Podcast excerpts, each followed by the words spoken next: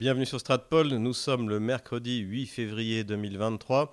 C'est notre bulletin numéro 120 et nous sommes toujours à Moscou. Avant de démarrer cette vidéo, n'hésitez pas à aller voir en description comment vous pouvez nous aider pour vous procurer également un VPN pour contourner la censure du régime d'Emmanuel Macron. Donc nous, on a toujours notre accord avec CyberGhost VPN qui propose également des antivirus. Euh, voilà, donc profitez-en.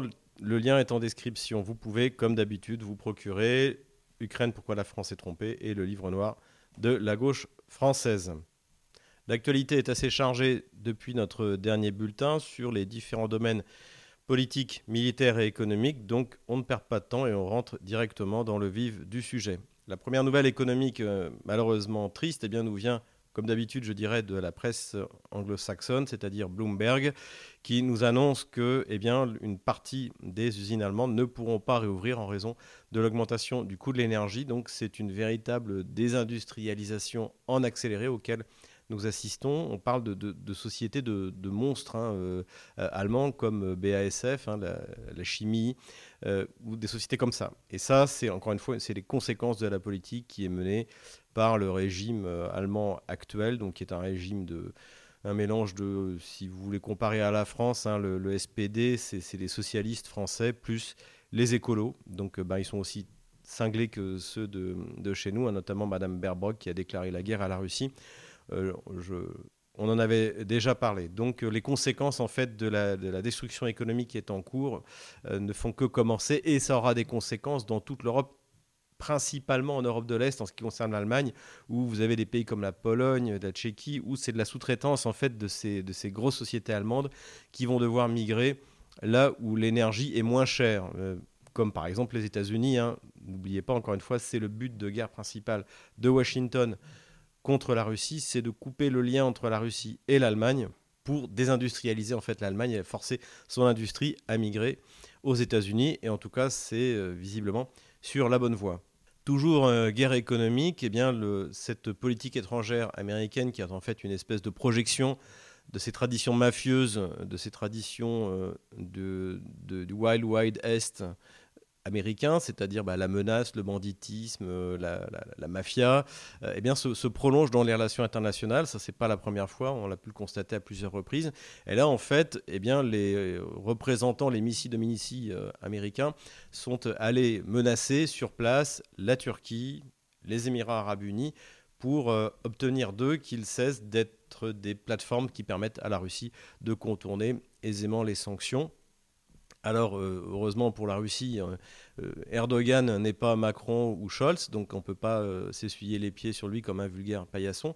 Et je pense que Erdogan sait très bien quoi s'en tenir avec Washington, notamment depuis la tentative de coup d'État guleniste en 2016. Et je pense qu'ils ont dû être bien reçus par les autorités turques.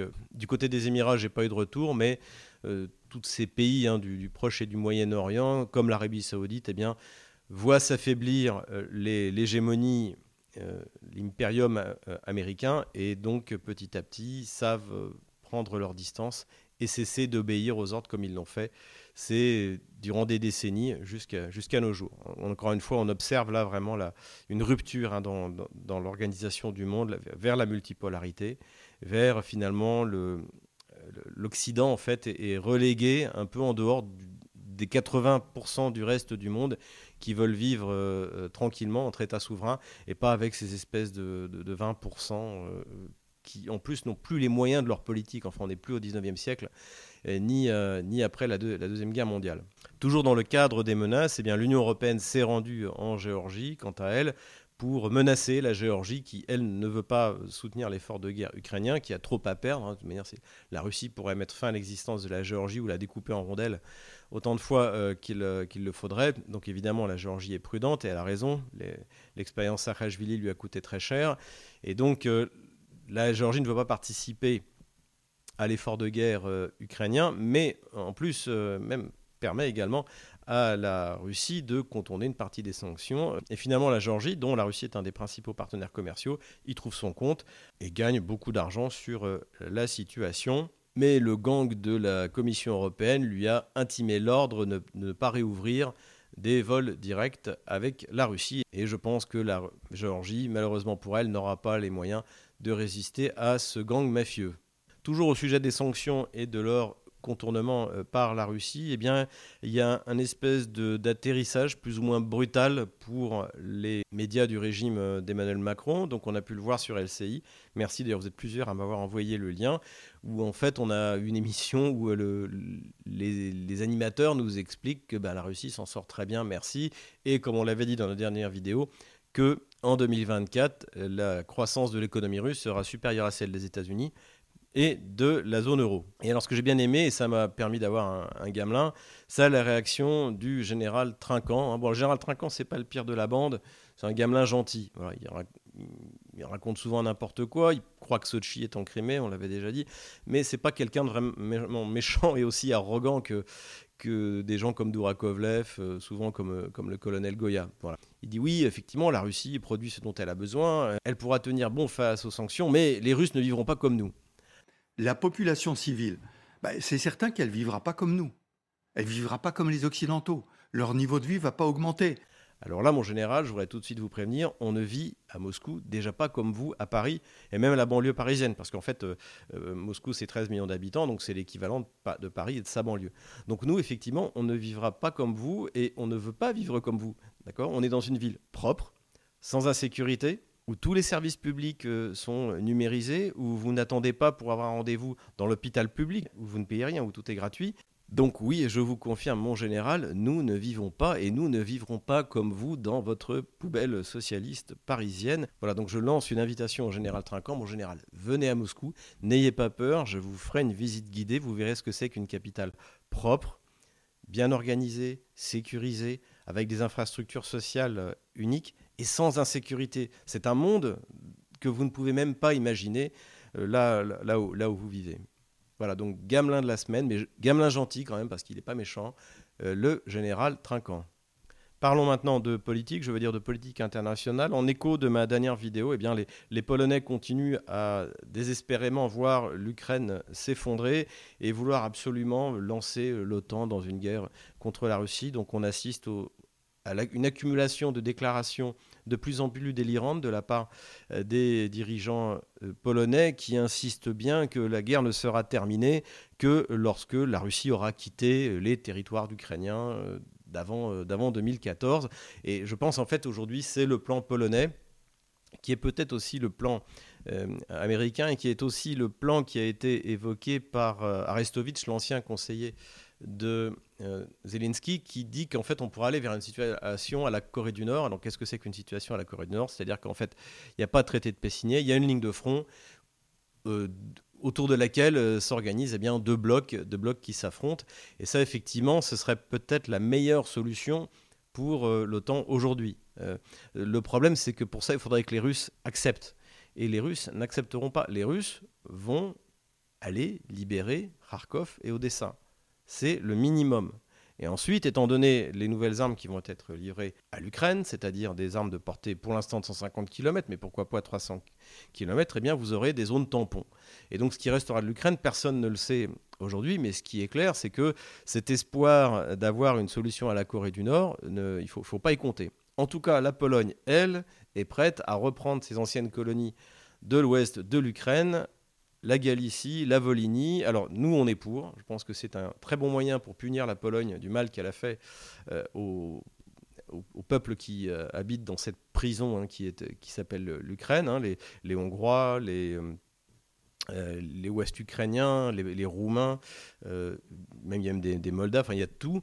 Et bien sûr, euh, les populations russes et russophones, et eh bien pour les punir, il faut leur donner la Volhynie et la Galicie et les laisser se débrouiller avec les bandéristes qui les ont massacrés pendant la Deuxième Guerre mondiale et même avant. Voilà. Donc si les Polonais veulent vraiment l'ouest de l'Ukraine, il faut leur donner, surtout ne nous retenons pas et acceptons ce protectorat qui est si gentiment proposé par le Premier ministre polonais.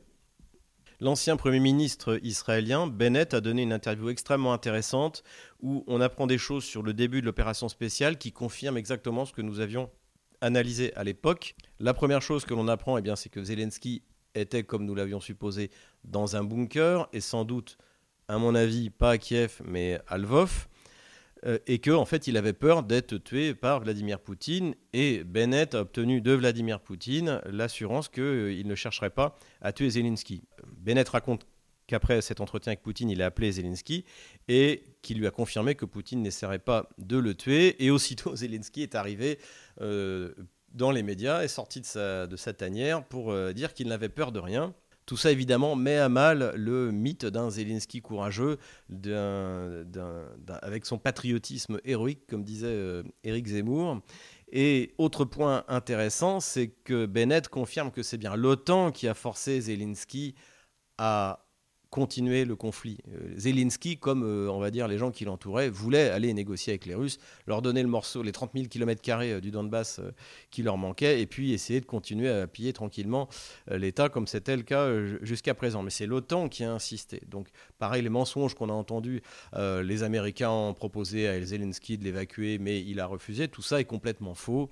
Zelensky est un pantin, fantoche, mais, qui est dangereux, un peu comme, comme l'est euh, Emmanuel Macron euh, pour la France, parce qu'il y a ce côté d'être toujours en représentation, ce côté euh, narcissique. Et donc il met en danger le peuple ukrainien, surtout si tout autour de vous, vous avez des gens qui vous disent que vous êtes un héros, que vous êtes fantastique, etc. etc.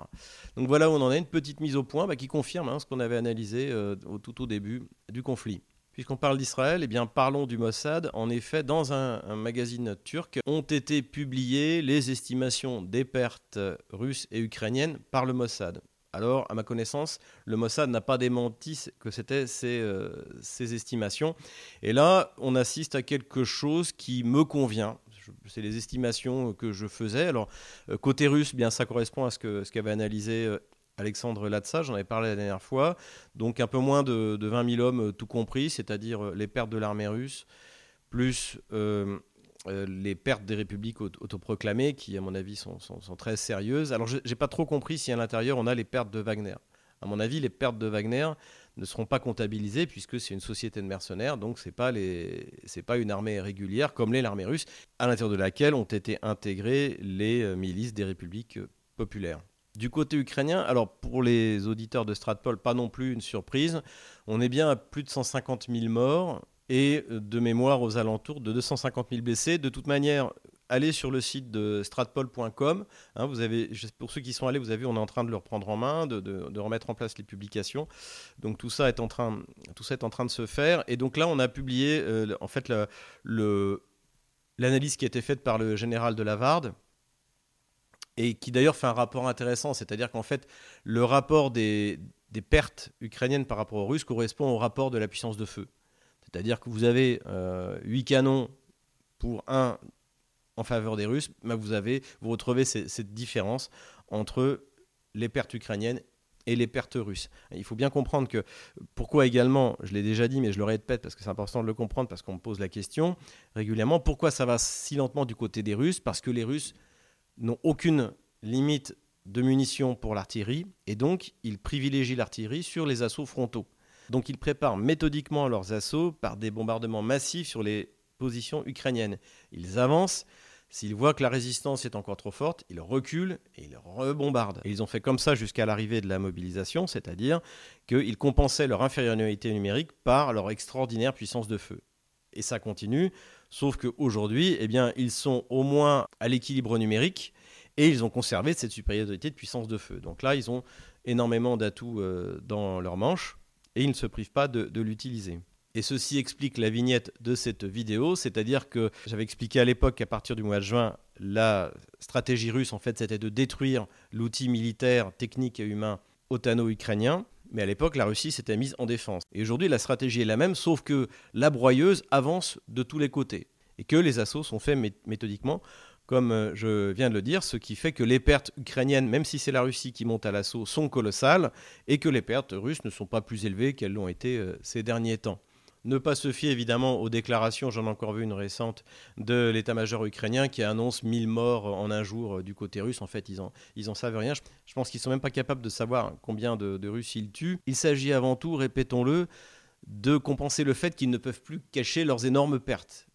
Ce qui a déjà été un choc euh, non seulement pour les Ukrainiens, mais également pour les Occidentaux. Mais si en plus ils admettaient qu'en qu'en fait les pertes russes sont dix fois moindres que les leurs, alors là ce sera un effondrement complet. Parce qu'aujourd'hui le dernier espoir qui reste dans la tête des Otaniens, c'est que eh bien, au moins la Russie est saignée à blanc euh, dans euh, ses forces vitales. Et malheureusement, ben, pour les, les, Otaniens, ce n'est pas le cas. Mais bon, donc ça va continuer comme ça. Je note au passage, toujours sur les pertes, euh, ce témoignage d'une journaliste ukrainienne, hein, pro-Kiev, qui a fait une série d'interviews dans Bakhmut, Artemiovsk, de soldats ukrainiens. Et dans une de ces interviews, elle explique qu'elle a parlé à des médecins ukrainiens qui lui ont dit qu'en fait, on envoyait euh, les mobilisés sans aucune formation se, se, battre sur le front et que leur espérance de vie était de 4 heures. Et alors, il y a une réponse embarrassée du soldat ukrainien qui dit oui, peut-être un peu plus. Donc, c'est exactement ce que j'imaginais, c'est-à-dire que ces, ces malheureuses victimes de la chasse à l'homme qui est menée dans toute l'Ukraine, mais surtout dans les parties russophones, magyarophones, parce que c'est aussi un moyen pour euh, les ukronazis de, en fait, d'opérer un populicide, hein, je dirais pas génocide, mais un populicide des populations euh, russophones, et encore une fois, et magyars ou roumaines qui correspondent pas au, modèle du, du, citoyen ukrainien qui leur plaît bien. Et donc ces mobilisés sont envoyés en priorité pour boucher les trous, pour remplacer l'absence de munitions et de canons de l'armée ukrainienne, pendant que Kiev conserve vraisemblablement des réserves stratégiques qui peuvent lui servir, soit à tenter tout de même une offensive d'hiver. D'ailleurs, le, gouverneur de la République populaire euh, de Lugansk, Pasitchnik, a dit qu'il voyait une accumulation de forces dans la région de Lugansk qui euh, pourrait permettre aux forces euh, otano-kieviennes de donner l'assaut et surtout énormément de mercenaires, un peu de ce qu'on avait vu en septembre 2022. Donc ça peut être pour ça, ou alors pour parer l'offensive d'hiver russe qui, pour l'instant, n'a pas commencé, cette grande offensive. Pour l'instant, ce qu'on observe, ce sont des offensives locales, des, reconnaissances offensives, qui rappellent un peu d'ailleurs ce que faisait le, général Pétain en 1916, qui avait mis fin aux grandes offensives qui ne servaient à rien, mais qui euh, faisait des offensives limitées avec une grosse préparation d'artillerie, une grosse puissance de feu, offensive limitée. Ensuite, on conquérait des positions assez modestes, mais on, les consolidait et, ainsi de suite. Et ça avait permis euh, à l'armée française de reconquérir euh, le territoire perdu sur l'armée allemande avec un minimum de pertes. Et ça ressemble beaucoup à ce que font les Russes. Mais donc pour l'instant, pour revenir à ce que je disais, la grande offensive d'hiver euh, n'a pas eu lieu. Est-ce qu'elle aura lieu? Alors, entre les deux, mon, mon cœur balance. Si on en croit le renseignement ukrainien, elle devrait avoir lieu dans les dix jours. Ça a même été publié dans les médias euh, gauchistes euh, français. Alors ce qui est vrai, c'est que si elle doit avoir lieu, c'est le moment idéal. Il fait moins 10, euh, le sol est gelé. Donc c'est le moment pour y aller, à la fois du côté ukrainien d'ailleurs comme du côté russe. Euh, cela dit, euh, j'ai cru que les Russes allaient rester à Kherson parce que j'ai cru le renseignement ukrainien la dernière fois. Donc en fait, je pense qu'ils n'en savent rien. Ce sont des estimations et ça vise, surtout aussi à essayer de pousser les Occidentaux à livrer les renforts, les munitions, l'armement, les tanks le, plus rapidement possible. Maintenant, donc regardons objectivement. Donc d'un côté, effectivement, euh, quand on regarde sur la ligne de front, finalement, les Russes, pour l'instant, avancent avec peu de force. Si on prend par exemple la pointe d'effort principale en ce moment, c'est Artemiovsk, c'est Wagner qui combat. Et Wagner, alors c'est dur d'estimer la, taille de la, société militaire privée, mais c'est 5 ou 10 000 hommes. Alors derrière, vous avez l'artillerie russe. Euh, j'ai vu qu'il y a également des unités parachutistes qui avaient été envoyées en renfort pour, euh, pour accentuer la, percée. Vous avez soutien aérien. Bon, bref, euh, c'est pas que, que Wagner, mais cela dit, les, les troupes d'assaut, c'est Wagner. Donc en fait, finalement, c'est peu de monde. Donc ça veut dire qu'il y a quelque part un corps de bataille russe qui est amassé et qui s'apprête à percer, euh, en tout cas qui potentiellement pourrait percer, alors soit euh, de Kharkov, soit euh, dans la région de Zaporozhye, soit utiliser, par exemple, si, si Artemovsk est percé, eh bien s'engouffrer dans la brèche, hein, puisque la, ligne Maginot aura été éventrée. voilà, tout, ça, tout ça est possible. Mais il y a également une deuxième hypothèse, qui est que l'offensive russe, eh c'est ce grignotage, c'est-à-dire cette tactique qui consiste à avancer lentement avec l'emploi massif d'artillerie et l'infanterie qui suit avec un minimum de pertes. Voilà les, deux possibilités. Euh, je, rappelle encore une fois le, principe que, que j'avais manqué dans mes analyses précédentes, c'était que la priorité donnée par Vladimir Poutine, c'est le moins de pertes humaines possible. Donc pour ça, quand on ne veut pas perdre d'hommes, encore une fois, je vous renvoie au général Pétain pendant la Première Guerre mondiale, le feu tue. Donc en fait, il faut utiliser l'artillerie, le dieu de la guerre. Et dans cette guerre-là, le dieu de la guerre est du côté des Russes, évidemment. Voilà, après ces quelques considérations théoriques sur la marche de la guerre actuelle, il est temps de retrouver la carte des opérations militaires. De retour sur la carte militaire, avant de revenir sur les opérations sur le terrain, notez qu'il y a eu une tentative d'attaque de la part des Kieviens dans la région de Kaluga. Donc euh, la région de Kaluga, c'est ici. Donc c'est au sud de, Moscou. Et pour ça, ils ont utilisé un Tupolev 141 Strige. C'est un, vieux système euh, à réaction soviétique. Oh, c'est vieux, mais bon, ça, fait le travail. Euh, cela dit, ça n'a rien donné parce que le, le drone s'est écrasé dans les bois. C'est comme pour les systèmes antiaériens, visiblement, il y a un gros problème de maintenance. Il y a également beaucoup de drones qui sont abattus dans la région de Belgorod, de Kursk et de Bryansk. Et il est possible que tôt ou tard, eh bien, un drone euh, s'abatte sur, euh, Moscou. Ce n'est pas, pas impossible. Ça ne servira pas à grand-chose du point de vue euh, tactique ou stratégique, mais ça permet de donner le change sur les plateaux de télévision et ça permettra à Dourakovlev de nous expliquer que les Ukrainiens vont bientôt prendre Moscou. Voilà, revenons maintenant à la situation sur le terrain. Toujours des opérations semi-suicidaires de reconnaissance offensive de l'autre côté du Dniepr. Rien de particulier à signaler. Le front sud, donc ici c'est le front de Zaporozhye. Les Russes continuent à mettre la pression, mais il n'y a pas d'avancée significative. Pareil à Ogledar, où les Russes continuent d'avancer lentement mais sûrement et tentent d'encercler la localité. Sur Marinka, les combats continuent à faire rage, mais la ville n'est pas encore complètement nettoyée. Bakhmut, Artemiovsk, les musiciens de Wagner, je dirais même les magiciens de Wagner, continuent leur avancée et s'efforcent de maintenir leur rythme. J'avais mis cette avancée donc pour le contrôle de l'axe qui permet de sortir de Bakhmut vers Konstantinovka. J'avais estimé que le contrôle était ici la dernière fois. En fait, il est plutôt à cet endroit-là. Comme je le pensais, l'encerclement opérationnel de Bakhmut n'est pas encore euh, réalisé. C'est ce qu'a dit le chef de la République populaire de Donetsk, Denis Pouchinin, contredisant en cela un de ses adjoints. Et effectivement, les Kieviens peuvent encore sortir par Kromovo vers Chassia. Sachant que cette petite route est évidemment moins praticable que celle qui passe par Ivanovskoye ou euh, Krasnoye, ça dépend si vous regardez ça du côté russe ou du côté ukrainien, pour le nom de la ville, hein, c'est comme Bakhmut Artemiovsk. Donc pour l'instant, même si c'est en quantité limitée, les forces otano-kieviennes, je dirais même aujourd'hui plus otano que kieviennes parce qu'il y a énormément de mercenaires, peuvent encore sortir et rentrer par euh, Kromovo vers Chassia. Notons que, comme je l'ai dit, le terrain est gelé puisqu'il fait à peu près moins 10 degrés dans la zone. Donc euh, ça permettrait, notamment les engins chenillés, d'essayer euh, d'évacuer en race campagne. Les Wagnerites développent leur succès vers le nord en poussant vers Fedorovka. Toujours hein, l'objectif c'est de prendre Seversk, mais également vers l'ouest, vers Vasukovka, ici. Les forces russes sont déjà en train d'anticiper leur progression vers Slaviansk et Kramatorsk. Comme on peut le voir ici, entre Bakhmut-Artemiovsk et Slaviansk ou Kramatorsk, il y a beaucoup moins de localités et surtout de beaucoup plus petite taille que ce qu'on peut voir à Bakhmut, Kramatorsk ou Konstantinovka. C'est pour ça aussi que les euh, otano-kieviens s'accrochent à Bakhmut, Kramatorsk. Rappelons-le, les otano-kieviens privilégient les zones urbanisées puisque ça fournit d'une part des obstacles difficiles à franchir et surtout des otages, puisque ici dans le Donbass, toute la population est russe ou pro-russe. Et ça, c'est ce qui va manquer entre Bakhmut, Artemiovsk et Slaviansk, Kramatorsk. Pas d'otages et très peu de localités. Grosse pression en direction de Seversk. Alors vous demandez souvent que deviennent les troupes de Armat, donc les troupes tchétchènes. Eh bien, ici c'est leur front, donc du côté de Sporno, où ils mettent une grosse pression, et du côté de Serebianka.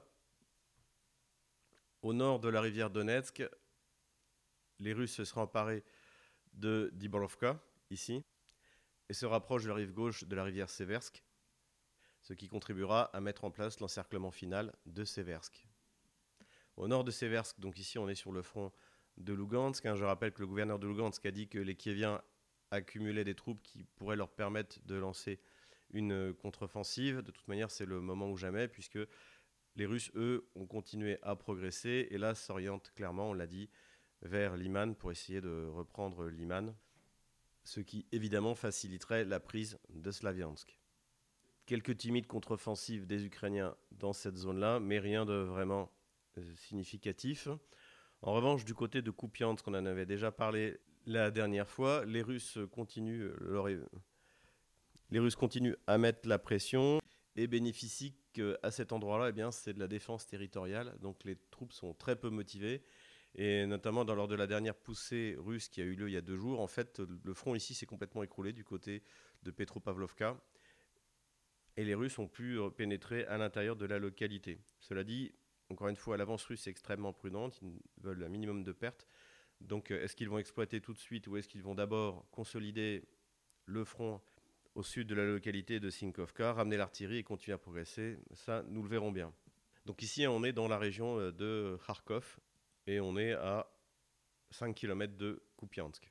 Voilà ce qu'on peut ajouter avant de terminer, c'est que sur le front du Donbass, les ukro-nazis ont commencé à utiliser des armes chimiques artisanales. D'ailleurs, ils se sont filmés en train de les, fabriquer. Et quelques images d'utilisation de ces armes commencent à circuler sur les réseaux sociaux. Dernière information qui concerne la fabrication de drones du côté kievien.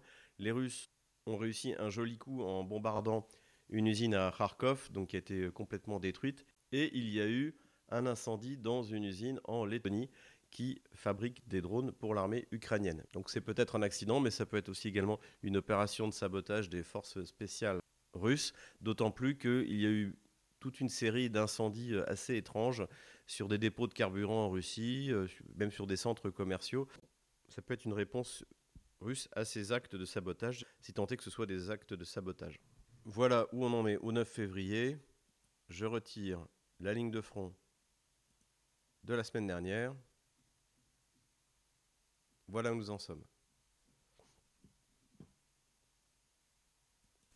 Voilà pour la carte militaire. Avant de vous quitter, je voulais retransmettre une information qui m'a été envoyée par euh, nos amis euh, africains sur euh, l'arrestation de l'homme d'affaires qui est derrière l'assassinat du journaliste camerounais Martinez Zogo au Cameroun, qui avait été assassiné dans des conditions épouvantables. Ça rappelle les tortures qu'ont fait subir les ukro-nazis aux soldats russes tout au début du, de l'opération spéciale. Voilà, c'est un sujet sur lequel on aura l'occasion de revenir, notamment sur cette question de, liberté d'expression en Afrique. Merci d'ailleurs au passage à tous ceux qui ont repris notre programme sur euh, RT, donc l'échiquier mondial, spécifiquement sur l'Afrique. Donc ça fait un véritable carton, des centaines de milliers de vues. Donc ça, c'est très bien. Hein. Encore une fois, n'hésitez pas à reprendre toutes les vidéos de Stratpol, de RT et à les publier sur vos chaînes. N'hésitez pas, il n'y aura pas de problème de, droit d'auteur, je vous, je vous le garantis. Donc merci à euh, ces soldats numériques africains. Puisqu'on parle de, torture et de mauvais traitement, eh j'ai enfin terminé le sous-titrage de l'interview que j'avais fait de deux soldats de la République populaire d'Ulgansk qui avaient été échangés au mois de novembre après avoir été faits prisonniers euh, par euh, l'armée otano-kievienne, donc début septembre. Donc je vais mettre cette vidéo en ligne d'ici euh, deux jours. Merci à, Tatiana qui s'est occupée des sous-titres. Voilà, c'est tout pour aujourd'hui. J'espère que cette vidéo vous a plu. Restez connectés et je vous dis à la semaine prochaine pour le bulletin numéro 121.